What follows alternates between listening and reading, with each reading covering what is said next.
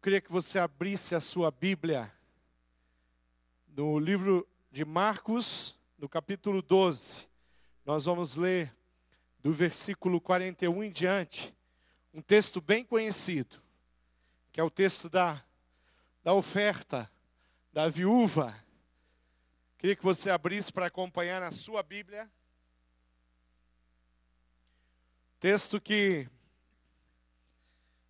com certeza um dos textos mais preciosos que tem na palavra de Deus, falando sobre uma oferta. O sermão que nós vamos estar pregando diz o valor de uma oferta. Diz assim a palavra: Assentado diante do ofertório, do gasofilácio, do lugar onde as ofertas eram depositadas, observava Jesus como o povo lançava ali o dinheiro. Ora, muitos ricos depositavam grandes quantias. Vindo, porém, uma viúva pobre, depositou duas pequenas moedas correspondentes a um quadrante. E chamando os seus discípulos, disse: Em verdade vos digo que esta viúva pobre depositou no gasofilácio mais do que o fizeram todos os ofertantes porque todos eles ofertaram do que lhes sobrava. Ela, porém, da sua pobreza deu tudo quanto possuía, todo o seu sustento. Eu diria que esse texto é um dos textos mais marcantes do Novo Testamento que fala sobre ofertar, a oferta da viúva. Segundo os, os estudiosos, os pesquisadores, a moeda, aquilo que ela ofertou era uma moeda que se chamava lepton ela deu uma oferta de dois leptons, duas moedas pequenas de cobre, não tinha muito valor essas moedas, mas essa a oferta, a palavra diz que era tudo que ela tinha. Eu não sei exatamente o que que se poderia comprar. Eu vi algumas algumas ideias de alguns estudiosos falando talvez comida para aquele dia ou comida para uma refeição no caso de uma família, mas era alguma coisa muito, é, que, que vale muito pouco. E ela vai e coloca aquelas duas moedas. Nós começamos a, a observar o, o comportamento dela, e nós temos aqui alguém que está fazendo uma análise, que está dando informações, que está falando de algo que está acontecendo além da atitude da oferta, de chegar naquele lugar e depositar, que é o próprio Jesus. Ele está naquele ambiente, ele está observando, as pessoas estão vindo, homens que têm depositando grandes valores ali, e Jesus está então focado e olhando o coração daquela viúva. Eu fico imaginando pessoas chegando com uma, um saco de moedas e talvez até moedas é, mais valiosas, moedas de prata, moedas de ouro, e depositavam ali, e vem aquela mulher aquela senhora, não sei qual é a idade dela, a Bíblia não diz, e vem aquela viúva e ela vem e coloca ali então as duas moedas. Jesus, nós sabemos, tinha poder para para saber exatamente o que a pessoa estava fazendo, o que ela estava sentindo, o que ela estava pensando, em várias outras situações, Jesus ele, ele, ele vai a algumas pessoas e ele fala para algumas pessoas dizendo: Olha, eu sei o que você está pensando. Eu sei qual é o seu julgamento. Eu sei o que está passando pela sua cabeça. Ele deu respostas a, a, alguns homens que não tinham falado, tinham pensado, e ele respondia. Isso é a capacidade e o poder do Senhor Jesus. Então, quando eu vejo essa cena, quando eu imagino essa cena, eu estou vendo Jesus olhando o que acontece, e eu estou vendo Jesus olhando o coração e o sentimento e o pensamento, e ele sabia o que estava acontecendo ali naquele momento. Quando nós pensamos na viúva que deu tudo, nós podíamos ter várias linhas de pensamento, então, e poderíamos até mesmo julgar o próprio Senhor Jesus pela situação. Como que eu posso julgar, Senhor, por essa situação? Imagina que a história fosse um pouco diferente. A viúva traz a oferta. Jesus vê que ela está dando tudo que ela tem, quem sabe o dinheiro, da próxima refeição. E eu fico pensando, será que Jesus não poderia, então, diante daquela situação, ele falar assim: olha, ela deu tudo o que tinha. Mas espera aí, minha senhora, vem aqui. Aí Jesus vai lá e ele pega então ali, naquelas ofertas que estavam depositadas, ele pega ali na sua mão um monte de moeda, quem sabe de prata, ou moedas de ouro, que tivesse maior valor. Vai aqui, ó.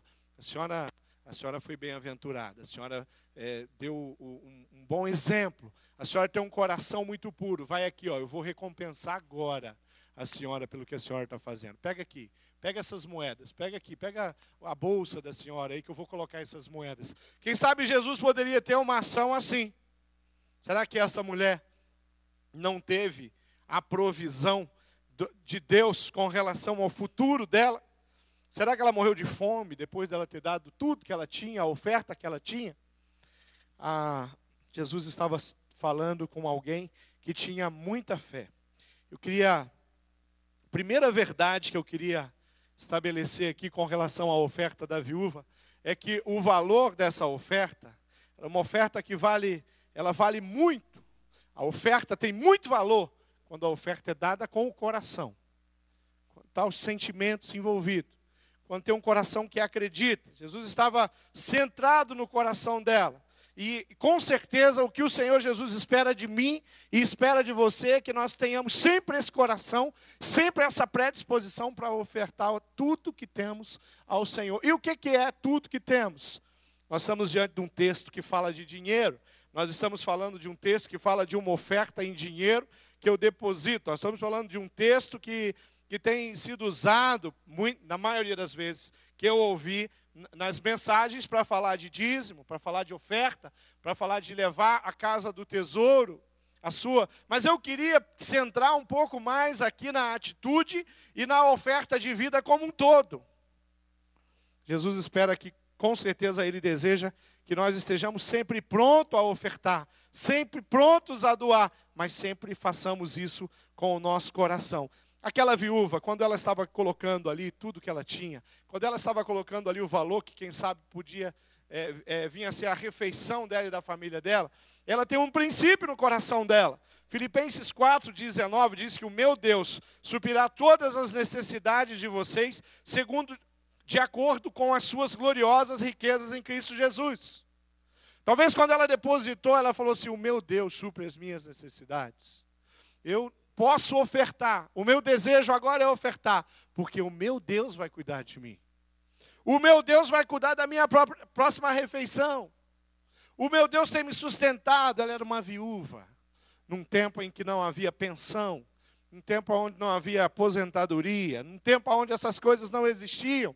As viúvas ficavam a cargo do povo mesmo, da misericórdia do povo, ficava a, a, a cargo das ofertas e muitas vezes até das esmolas que recebiam para poder comer e para poder se alimentar.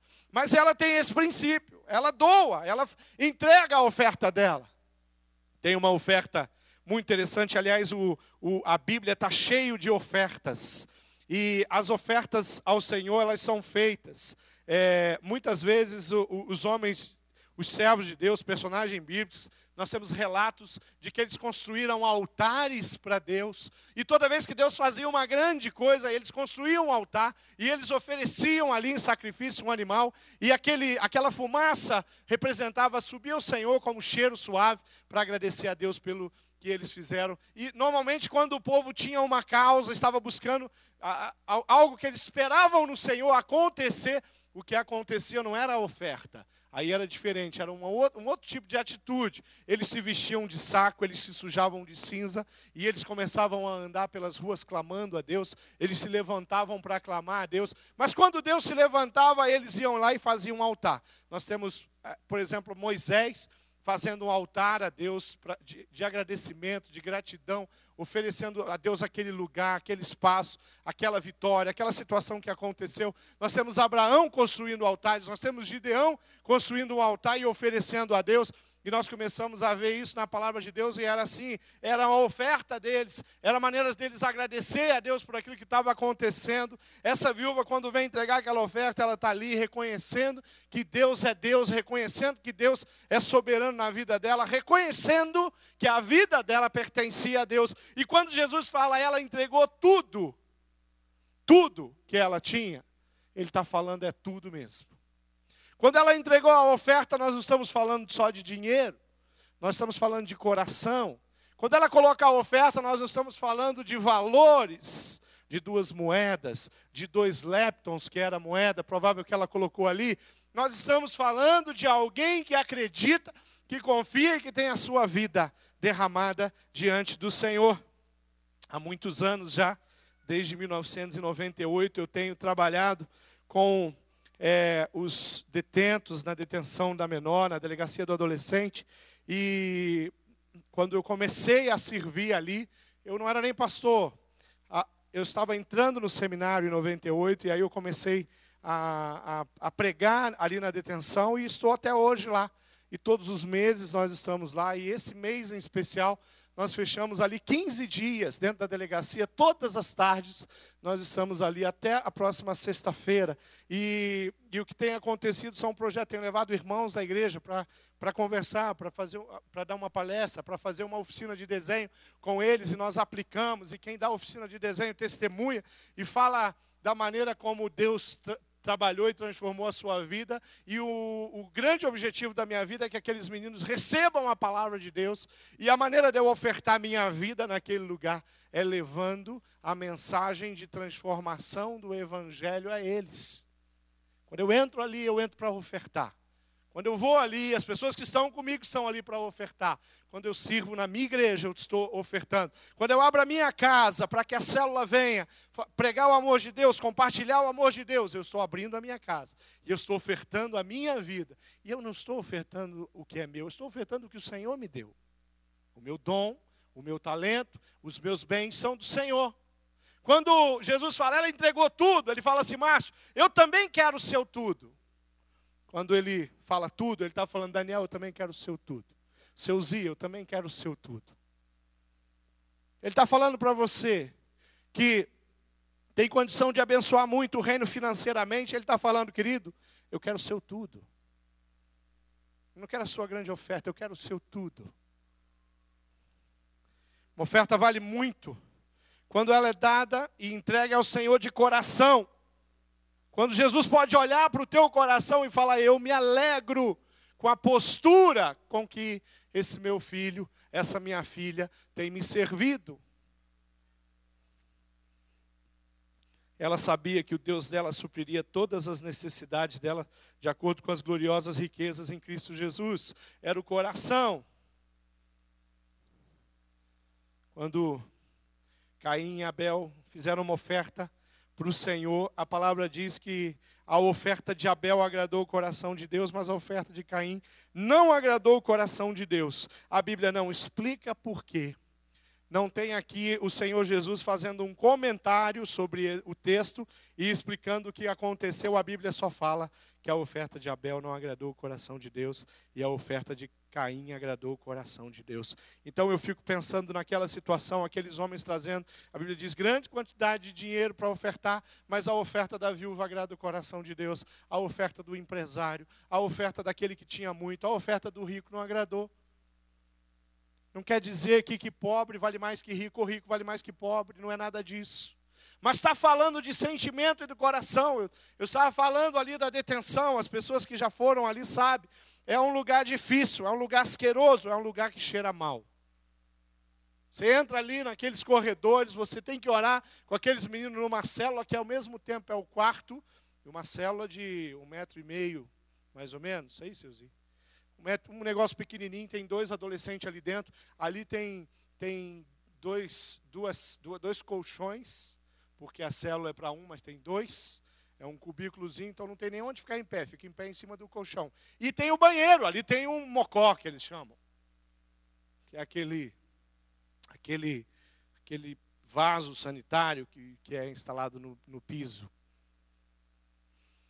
Aquele lugar não tem luminosidade, não, não, não, não, entra ar ali, a entrada de ar é muito pequena, então aquele cheiro é um negócio complicado, a higiene não é das melhores. Lá dentro são os próprios meninos que fazem.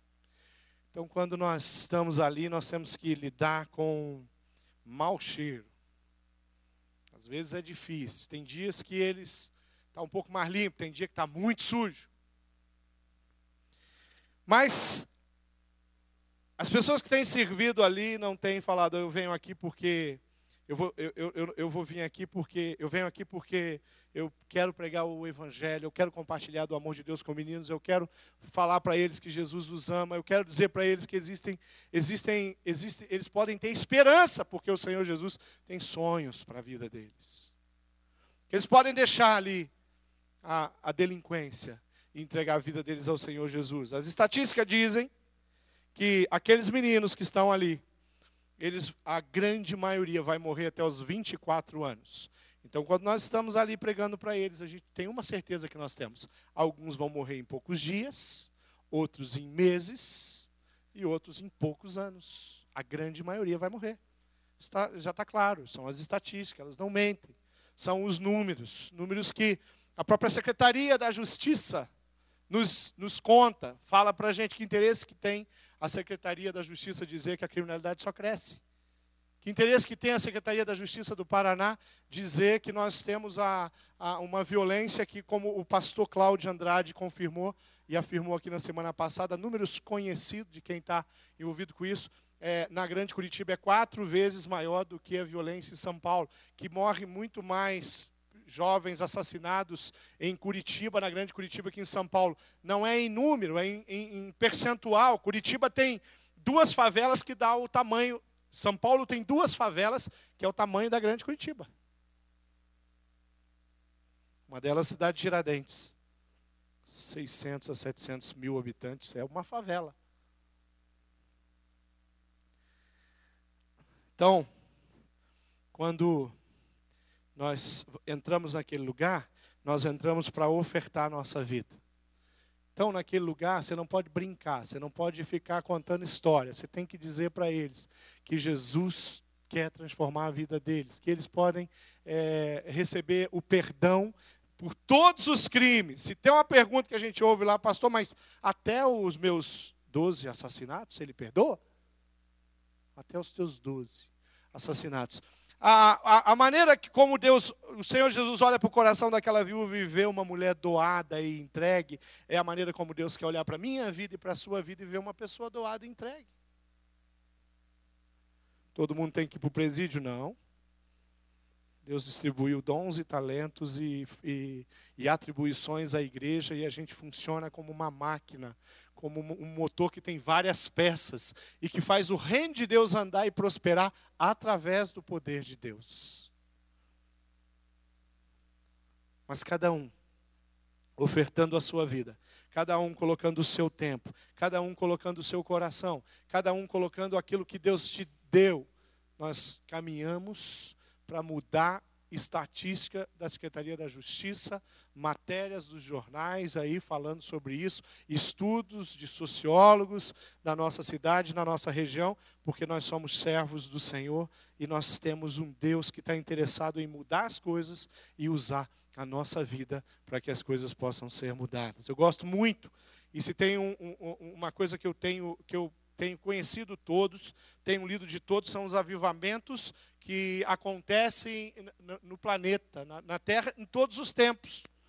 Já li livros sobre avivamento, já li, é, já é, fiz trabalhos investigando alguns avivamentos para ver o que, que aconteceu, o que, que proporcionou aquilo. É um assunto que me interessa, eu gosto. E uma da, um dos, dos avivamentos que aconteceu muito interessante foi um avivamento que aconteceu na Colômbia na década de 80, início da década de 90, aonde um, um homem chamado um pastor chamado Jorge começa a, visitar as igrejas e começa a convidar os pastores para fazer para orarem e fazer reuniões de oração, vigílias de oração para que a criminalidade, para que o, a, a, a as mortes e tudo que estava acontecendo ali naquela região e Cali e na Colômbia pudesse mudar. E esse pastor, ele vai de porta em porta, ele vai, ele chega lá na igreja da Assembleia de Deus, ele fala com o pastor, pastor da Assembleia de Deus, eu estou aqui, eu quero convidar o senhor para que o senhor mobilize a sua igreja, para que nós possamos ter encontro de oração. Ele vai até a igreja presbiteriana, ele fala com o pastor da igreja presbiteriana e ele fala, pastor da presbiteriana, eu vim aqui dizer para o senhor que o senhor quer levantar um clamor de, de oração nessa cidade, quer ver o povo de Deus mobilizado.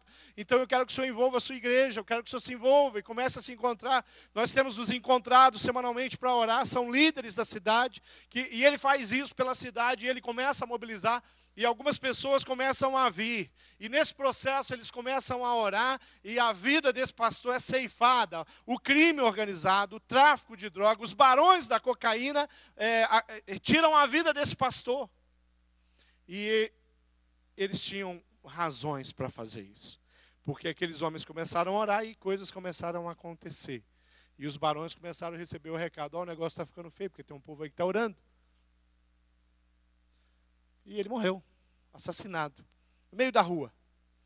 Mas ali acontece, eu digo que ali é onde o Senhor realmente usa a vida do pastor Jorge de uma forma muito especial. Quando aquele sangue foi derramado ali sobre Cali, a igreja parece que fala: opa, peraí, não vai ficar assim. Nós somos o povo de Deus. E aquelas vigílias enquanto orações estavam acontecendo, começa a, a se intensificar. E, e aí, sabe o que, que acontece? Eles começam a fazer vigílias em estádios de futebol. E vários estádios de futebol, tudo quanto é espaço grande que tinha, começa a acontecer as concentrações e as vigílias, e começa a, a, as mudanças a acontecer, e os bares, casas de prostituição começam a fechar, e acontece uma coisa tremenda, como acontece em todos os outros avivamentos todos os lugares onde experimentaram avivamento, todos os avivamentos ali pela África, na Europa, em todos os tempos, lá em 1906, lá no país de Gales, na Inglaterra. O avivamento promove algo, muda, começa a mudar o hábito do povo. A indústria de, de álcool começa a ter problema. O crime organizado começa a ter problema. Por quê? Porque começa a diminuir o consumo de droga, começa a diminuir o consumo de álcool. Por quê? Porque o Espírito de Deus começa a trabalhar no coração das pessoas. Mas aquele homem ofertou a vida dele, pastor Jorge. Ele colocou a vida dele à disposição de Deus. E Deus tinha direito até de permitir, porque eu tenho uma convicção muito clara que os barões da cocaína não iam tocar na vida do pastor Jorge só porque eles estavam brabos com o pastor Jorge. O ministério daquele homem aconteceu e de uma forma extraordinária. Aqui no Brasil, no mesmo período, nós acompanhávamos na televisão período da queda dos barões da cocaína. Vimos no Jornal Nacional o que não nos contávamos é que tinha um povo orando e os barões da cocaína estavam caindo, estavam sendo presos, estavam se matando, estava uma confusão grande ali. E o que a, as, os jornais não contaram é que aquilo era manifestação de poder e de graça do Senhor Jesus naquele lugar. A, a Colômbia, na década de 80 até meado da década de 90, era a, o principal país de plantio, de fornecimento de matéria-prima para a droga no mundo inteiro. Não é mais. O México hoje é o principal país com relação ao, ao, ao tráfico, ao crime, à droga no mundo, principalmente por estar ali do lado dos Estados Unidos, com certeza, os maiores consumidores. A Venezuela tem um problema sério hoje o povo da Venezuela precisa começar a orar. O Peru, Colômbia tem esse problema. Mas tem uma outra coisa na Colômbia: tem um povo lá que ora.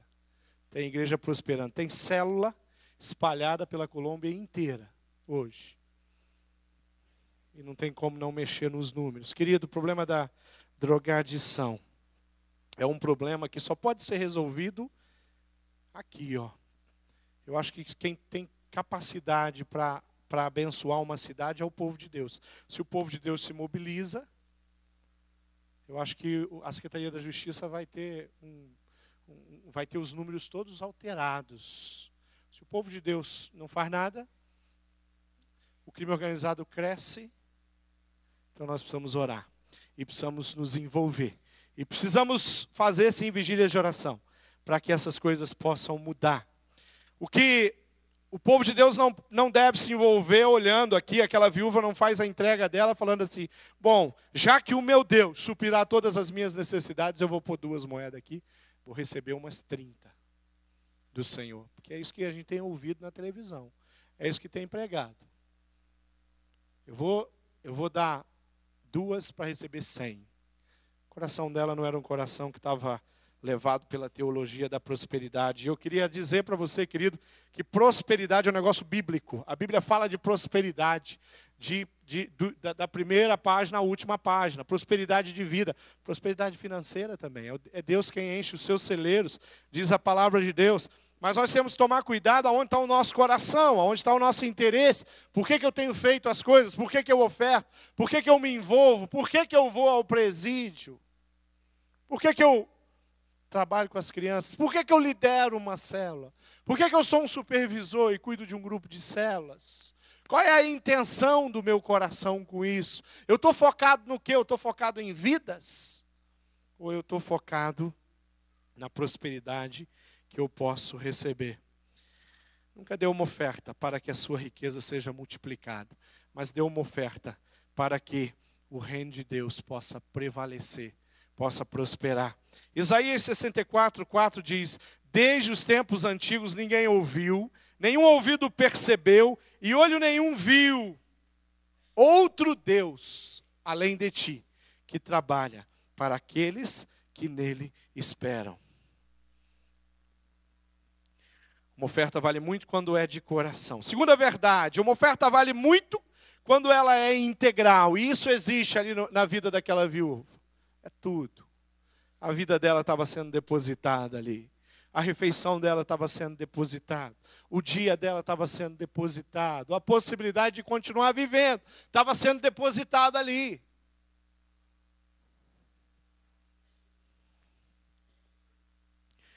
Oferta dela não provinha da sobra,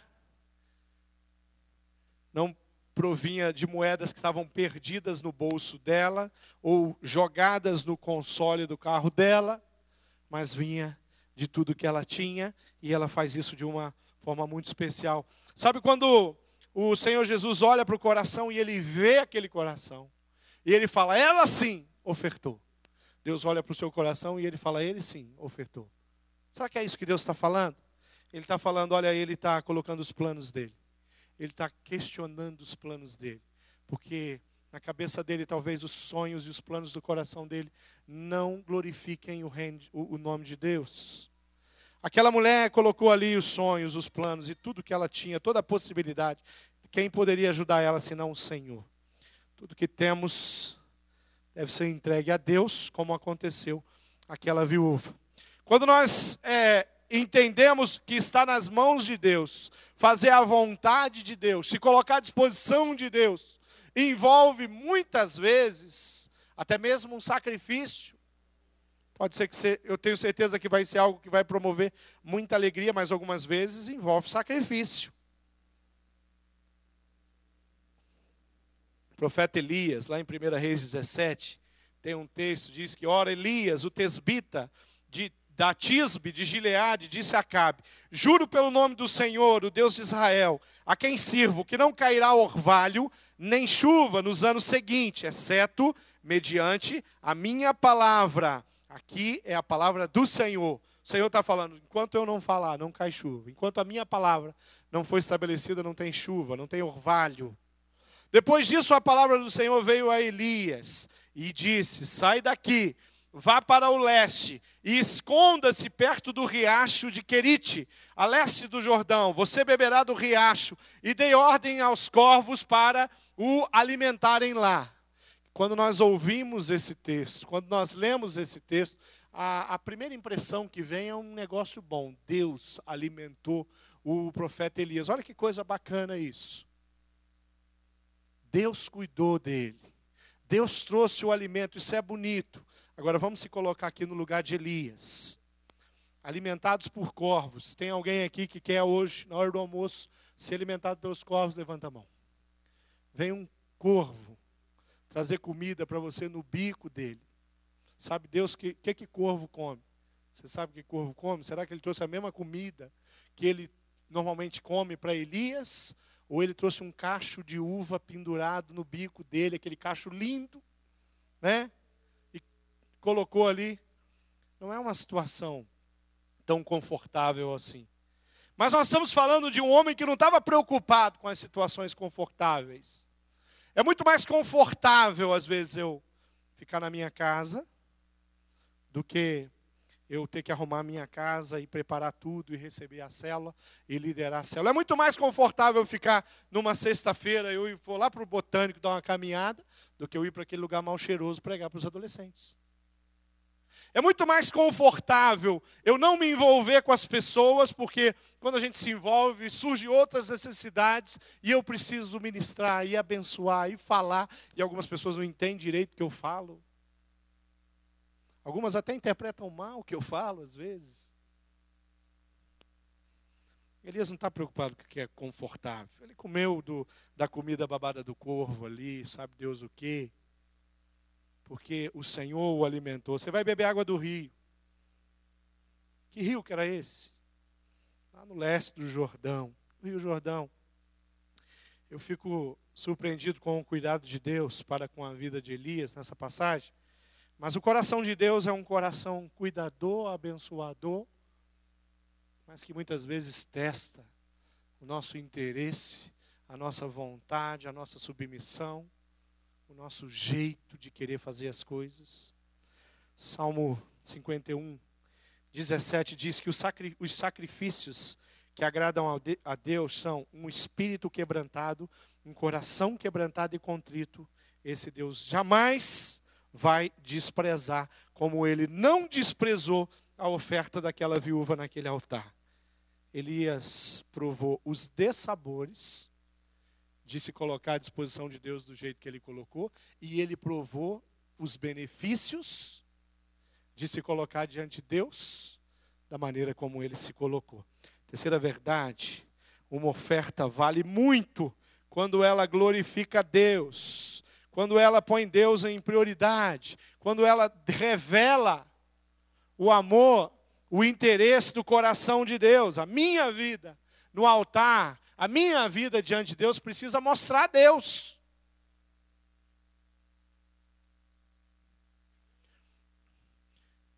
Eu fui visitar uma, uma irmã e, e eu, ao chegar na, na visita, eu encontrei uma mulher muito deprimida, uma pessoa que está se envolvendo com a nossa igreja, ainda não tenho convicção se ela já conseguiu compreender tudo que o Espírito Santo tem falado ao coração dela a ponto dela entregar, mas ela tem se chegado, ela tem estado conosco, e eu estive visitando ela no, no, no comércio dela, e eu fui lá e eu encontrei uma mulher muito deprimida e muito amargurada em função de experiências ruins que ela tem passado, experiências essa que tem é, como dado a oportunidade dela estar entre nós, dela buscar aqui ajuda. E eu fui lá orar com ela.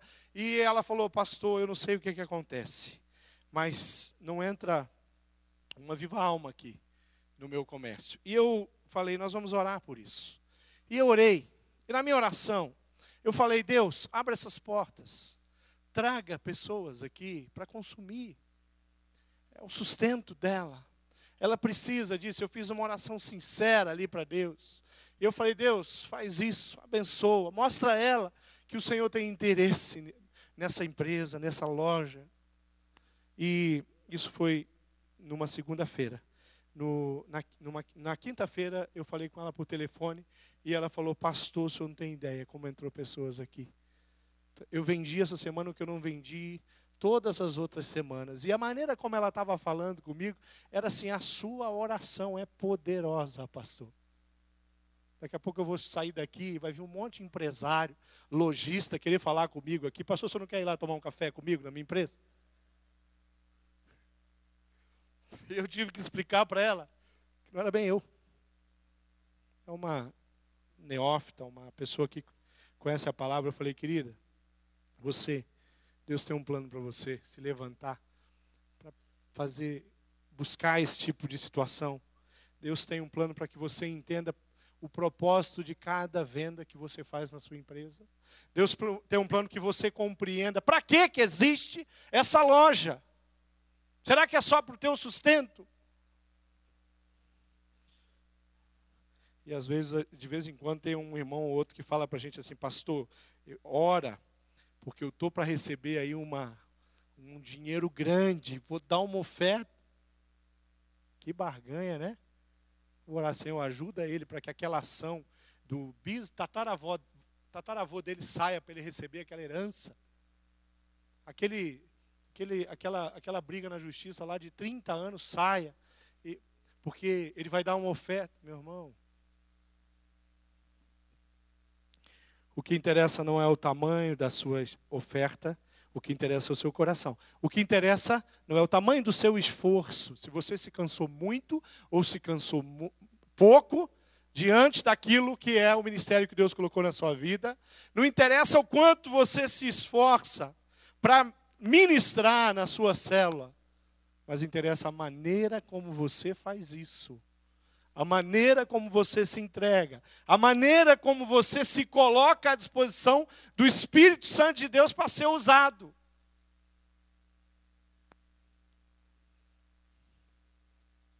Quando a oferta glorifica a Deus, quando a minha vida glorifica a Deus, quando é, aquilo que Deus me deu, aquilo que Ele permitiu, eu uso, para que o nome dele seja exaltado, a coisa é diferente.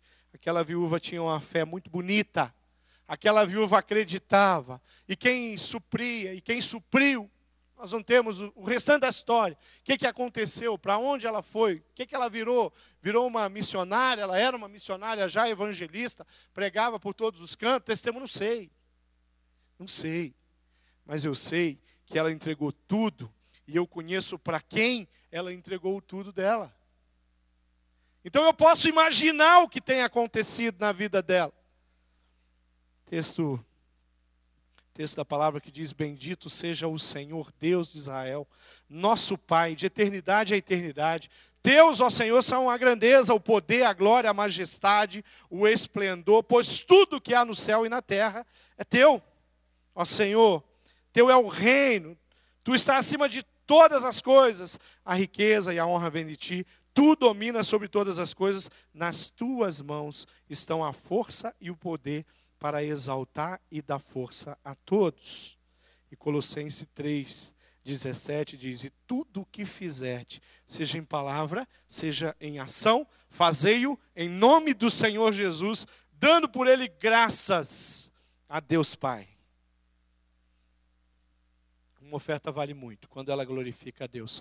A última coisa que eu queria tratar é que a sua vida é a única oferta que interessa de fato a Deus.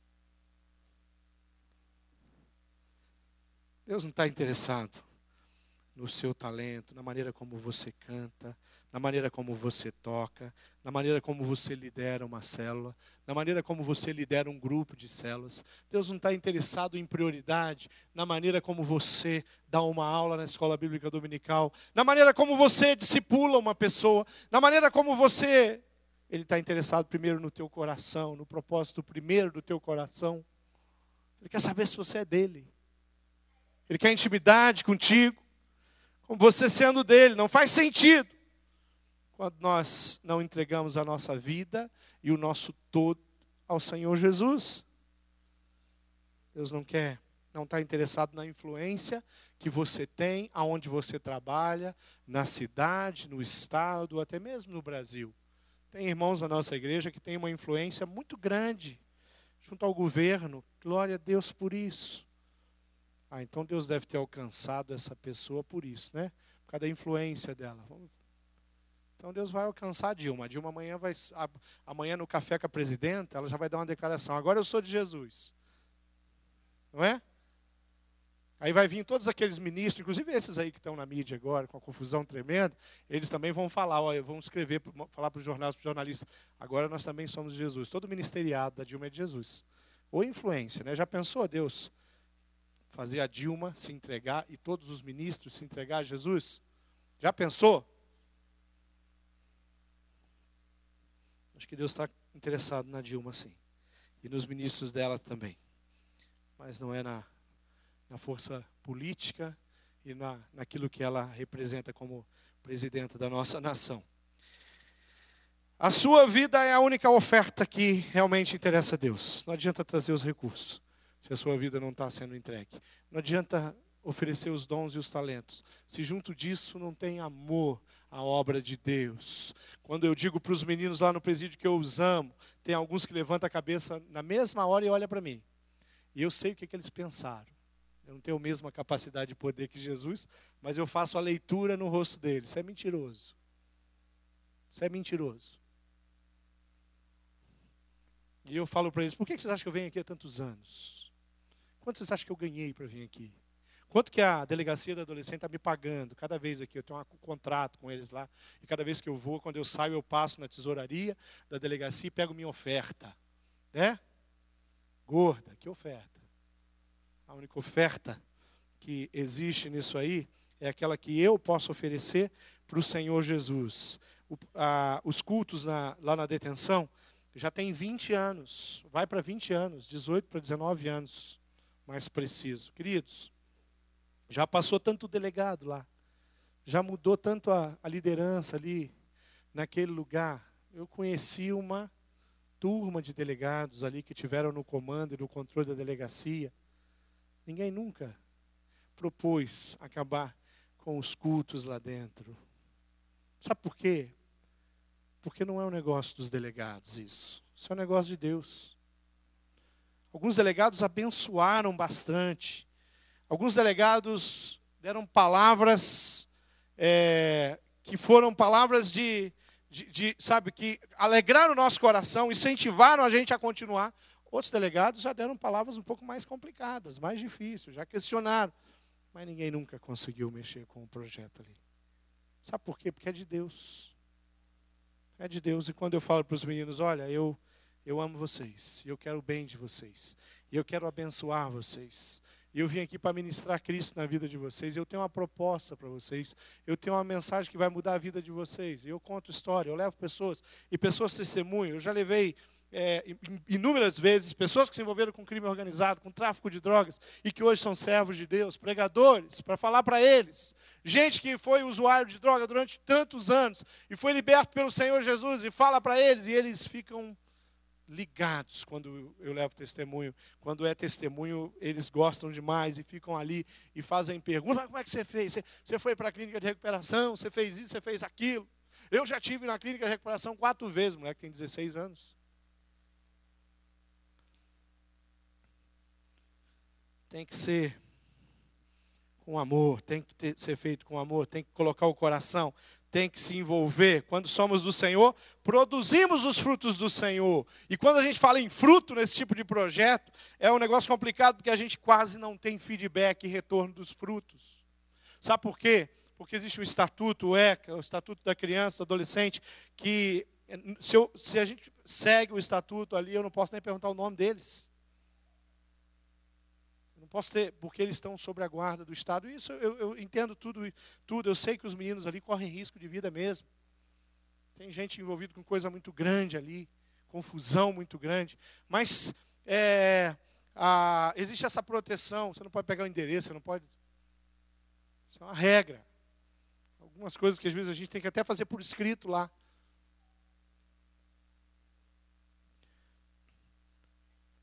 Mas o, a única coisa que eu, que eu guardo na minha mente quando eu estou lá é que os meninos que estão me ouvindo podem morrer em dias, em semanas, e em, ou em meses, ou em poucos anos.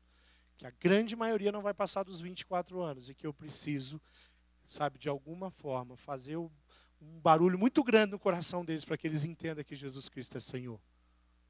Porque apesar de ter vivido uma vida medíocre aqui, eu quero que eles entendam estão vivendo uma vida medíocre, eu quero que eles entendam que Jesus Cristo os ama.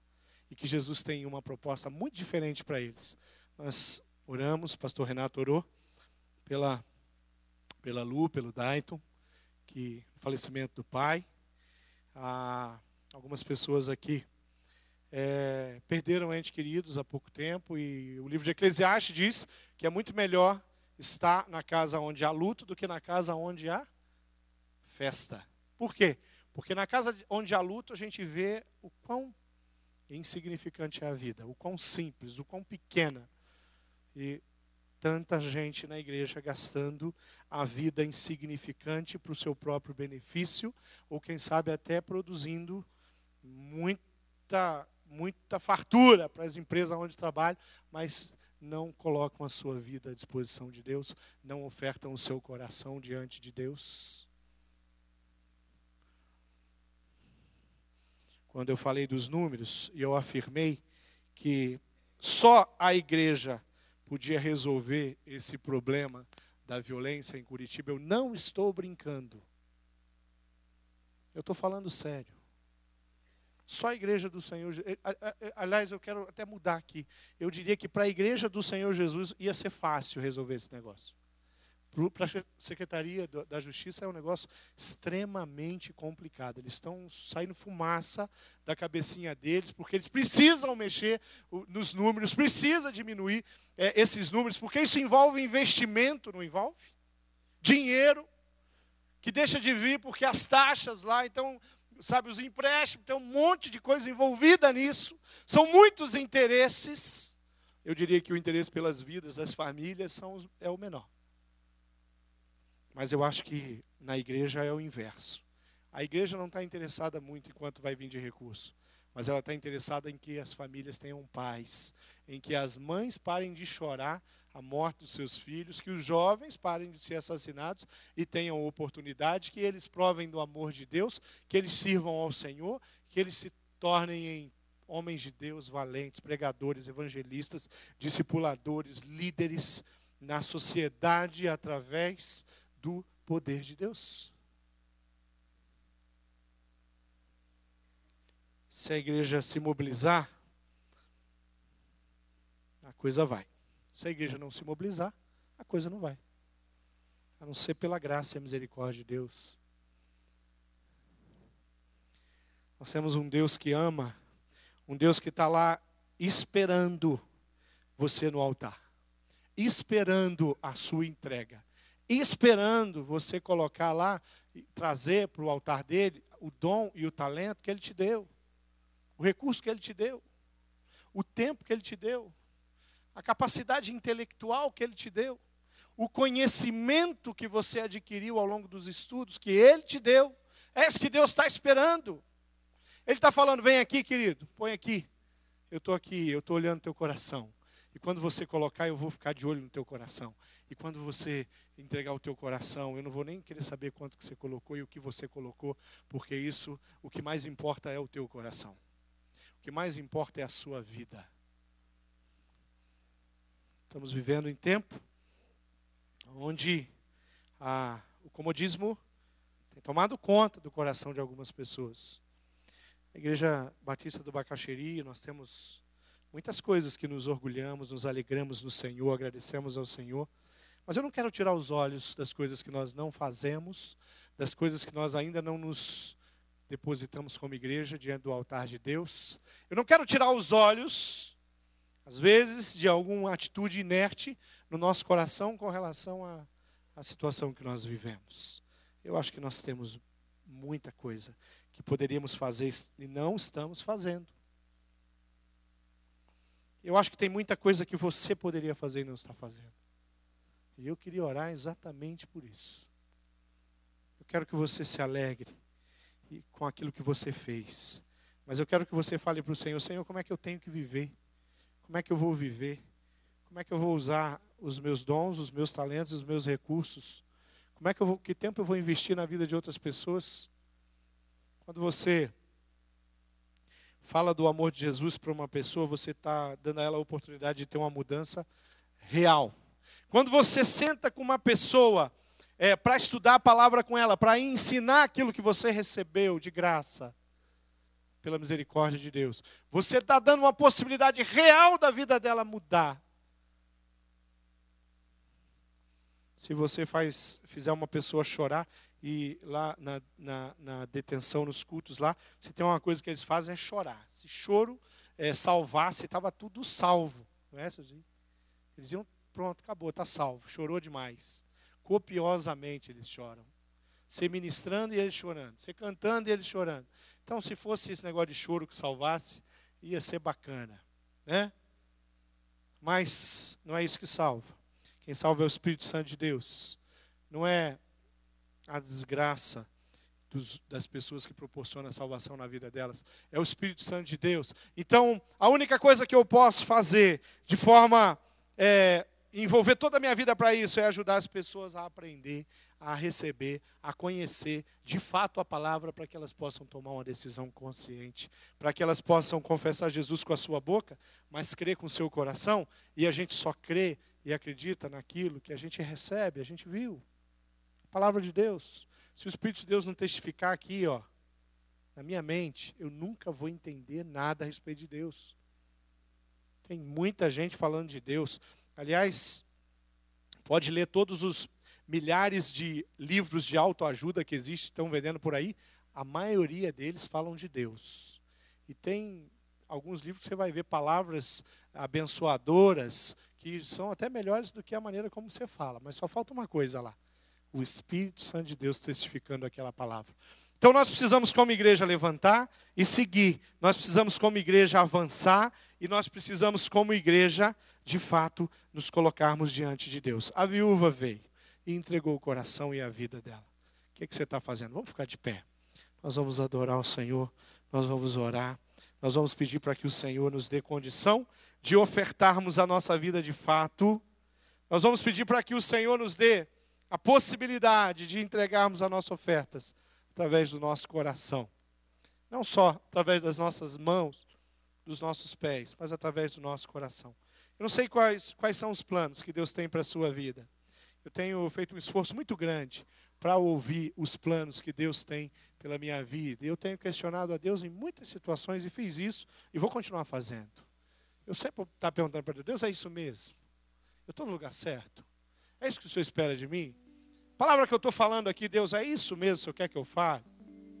Quem está falando? É o Senhor? Ou sou eu? Porque se sou eu, não vai valer de nada. Mas se é o Senhor, mexe com o teu coração, com a sua vida, muda a sua atitude.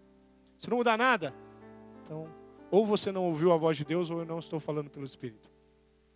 Se mudar alguma coisa, é porque o Espírito Santo testificou o teu coração. A palavra que eu coloquei aqui. Feche seus olhos, querido. Comece a perguntar para Deus: como é que Ele está olhando para o seu coração e como é que Ele tem recebido a sua oferta? Pergunta para Ele: Deus, eu sou como a viúva? Ou eu sou como os ricos que estavam depositando grandes quantidades ali? Deus, eu sou como a viúva que coloquei tudo? Ou eu sou como os ricos que investiam muito tempo, mas nenhum coração. Eu sei que Deus ele ele está interessado na sua vida e no seu coração, mas eu sei que ele não vai obrigar você a entregar a sua oferta. Ele não vai obrigar você a depositar o seu tudo diante do altar dele. Ele está esperando. Ele talvez tenha te dado a palavra, ele tenha te dado o entendimento, ele tem enviado pessoas para perto de você que tem te desafiado. Ele tem falado contigo nos momentos de intimidade, mas talvez você ainda esteja ali, ó, travado e não está indo a lugar nenhum. Eu queria orar. Eu queria pedir que o Senhor tirasse tudo que impede você de estar 100% diante do Senhor com a sua vida. Tudo que impede você de, de amanhã de manhã, segunda-feira, já colocar aquele dia, as tarefas que você tem no seu trabalho à disposição de Deus. Os contatos que você vai ter à disposição de Deus. A sua casa à disposição de Deus. O seu sofá à disposição de Deus. Para que pessoas possam entrar lá sentar e receber os ensinamentos da palavra de Deus. O seu, o seu tempo, onde você vai passar pela, na casa das pessoas para orar com elas, para abençoar elas, para levar uma palavra de consolo e conforto Queria que Deus,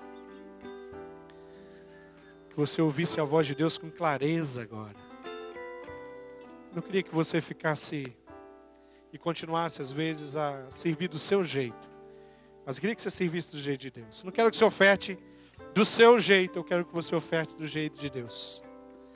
Eu não quero que você estabeleça as metas sem consultar a Deus, mas que você consulte. E eu quero que você prospere espiritualmente. Vamos orar. Deus, nós somos teus servos. Mas eu sei que o nosso coração tem uma facilidade tão grande de ir em rebeldia contra a tua vontade, uma facilidade tão grande de ouvir o nosso próprio coração e não ouvir a tua voz. Deus, eu quero que o Senhor mexa com o coração de cada um que está aqui hoje, mas que não tem, Deus, entregue a sua vida e de uma forma clara e objetiva, colocado dons e talentos e recursos diante do Senhor. Deus, eu não quero que as pessoas estejam aqui trazendo ofertas, mas segundo o seu próprio coração, seu próprio entendimento. Eu não quero que as pessoas olhem para tudo que foi estabelecido como coisas naturais, mas eu quero que elas olhem para tudo que foi estabelecido como algo sobrenatural mesmo. Porque a igreja vive sobre o sobrenatural. A nossa vida é pautada sobre o sobrenatural. Porque salvação é sobrenatural. O nosso Deus é sobrenatural. A nossa fé é sobrenatural. E só o sobrenatural pode abençoar a nossa cidade. Só a oração do teu povo.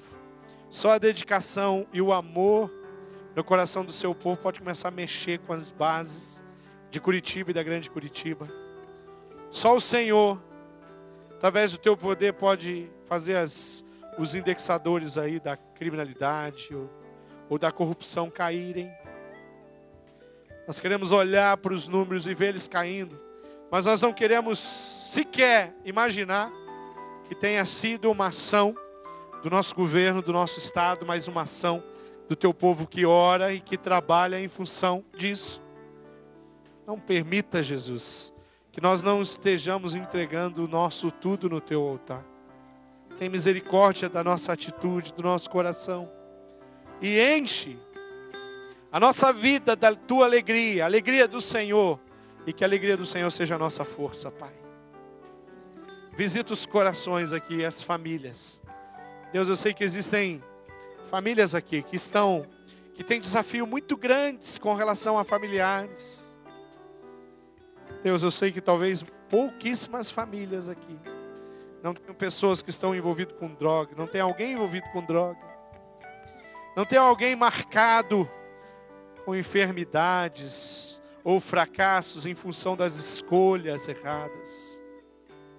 Mas eu quero que o Senhor cure e restaure, Deus, a vida dessas famílias aqui. Começa aqui a, o teu poder a tua obra, para que a nossa cidade possa conhecer. Acorda os líderes, acorda as igrejas, levante. Nós queremos fazer vigílias de orações, sim.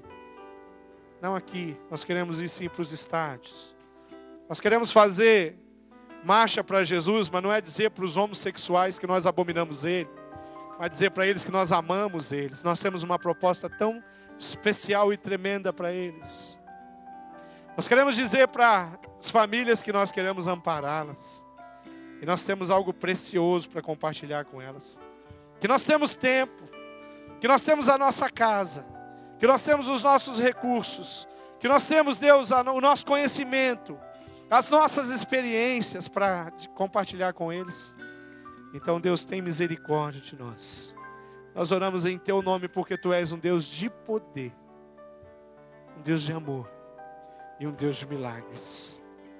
Muito obrigado, Jesus, por tudo que o Senhor nos permitiu fazer, mas perdoa tudo aquilo que nós deixamos de fazer e era sonho teu e plano do teu coração.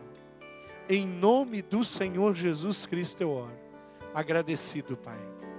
Amém, Jesus. Amém, Deus.